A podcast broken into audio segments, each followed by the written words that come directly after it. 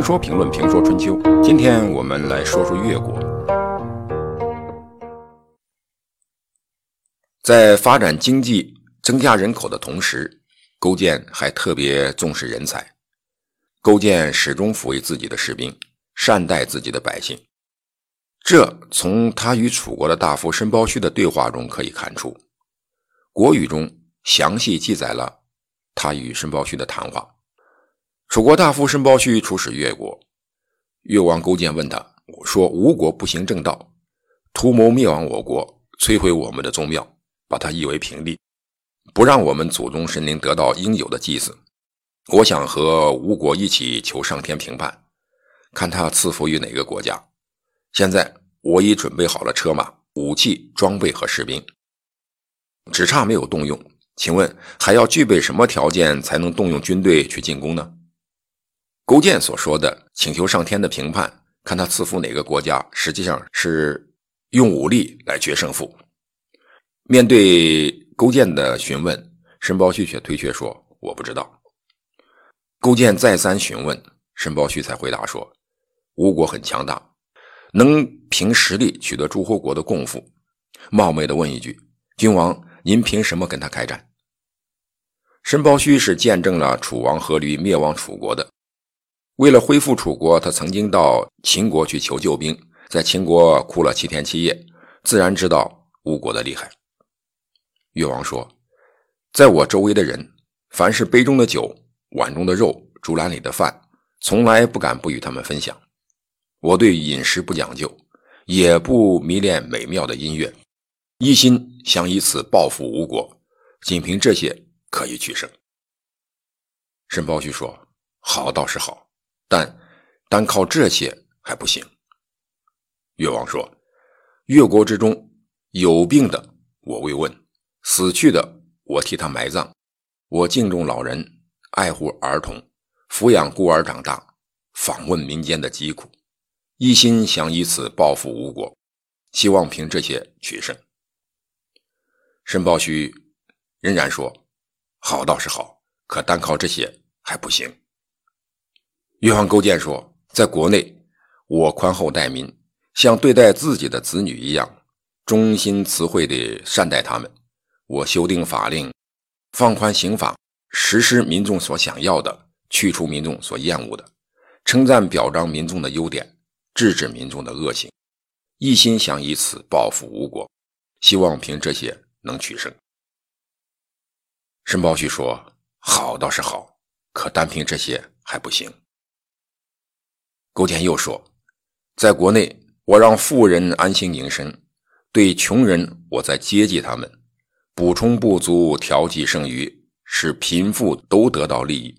一心想以此报复吴国，希望凭这些取胜。”申包胥还是那句话：“好倒是好，但单靠这些还不行。”勾践继续说：“越过南临楚，西接晋，北连齐。”每年四季，我都向他们贡献财富、玉帛和童男童女，以表示服从，从没有间断过。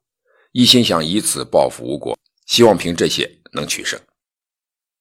越王勾践没有理解申包胥的意思，申包胥这才说出了他认为的法宝。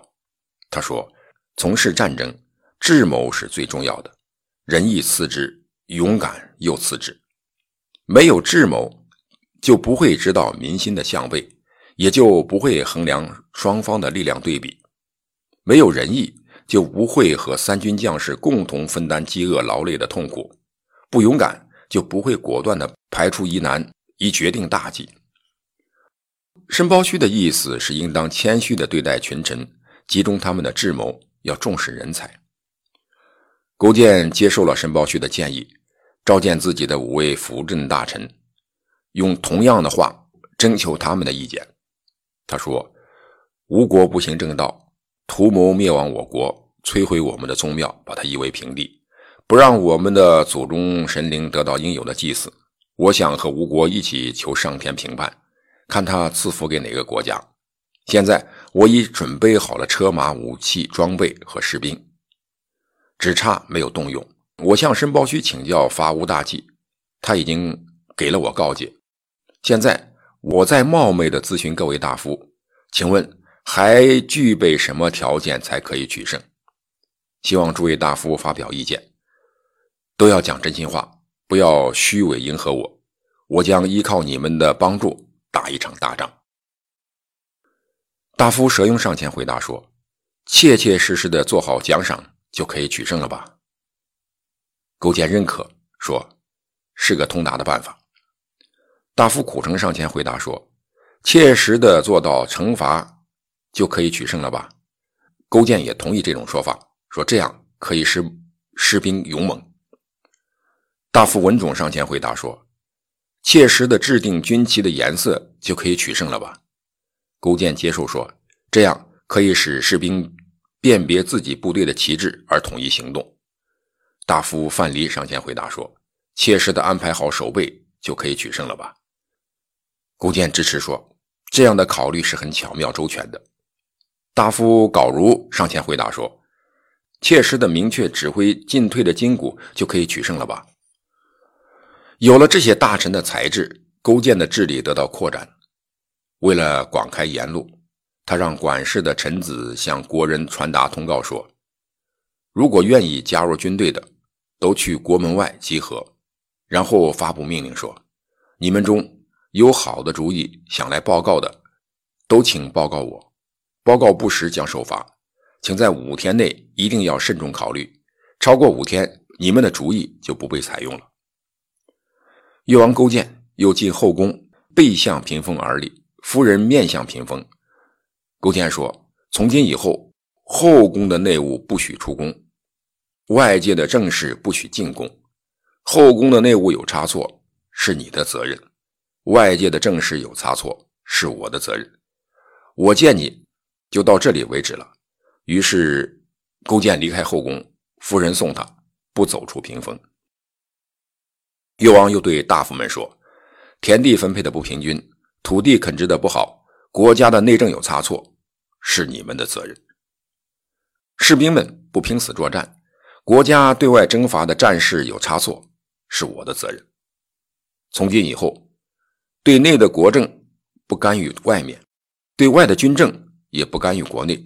我见你们就到这里为止了。”越王于是离开朝堂，大夫们送他。不走出屋檐。国语用这样大量的篇幅记载了越王勾践集思广益、励精图治的言行。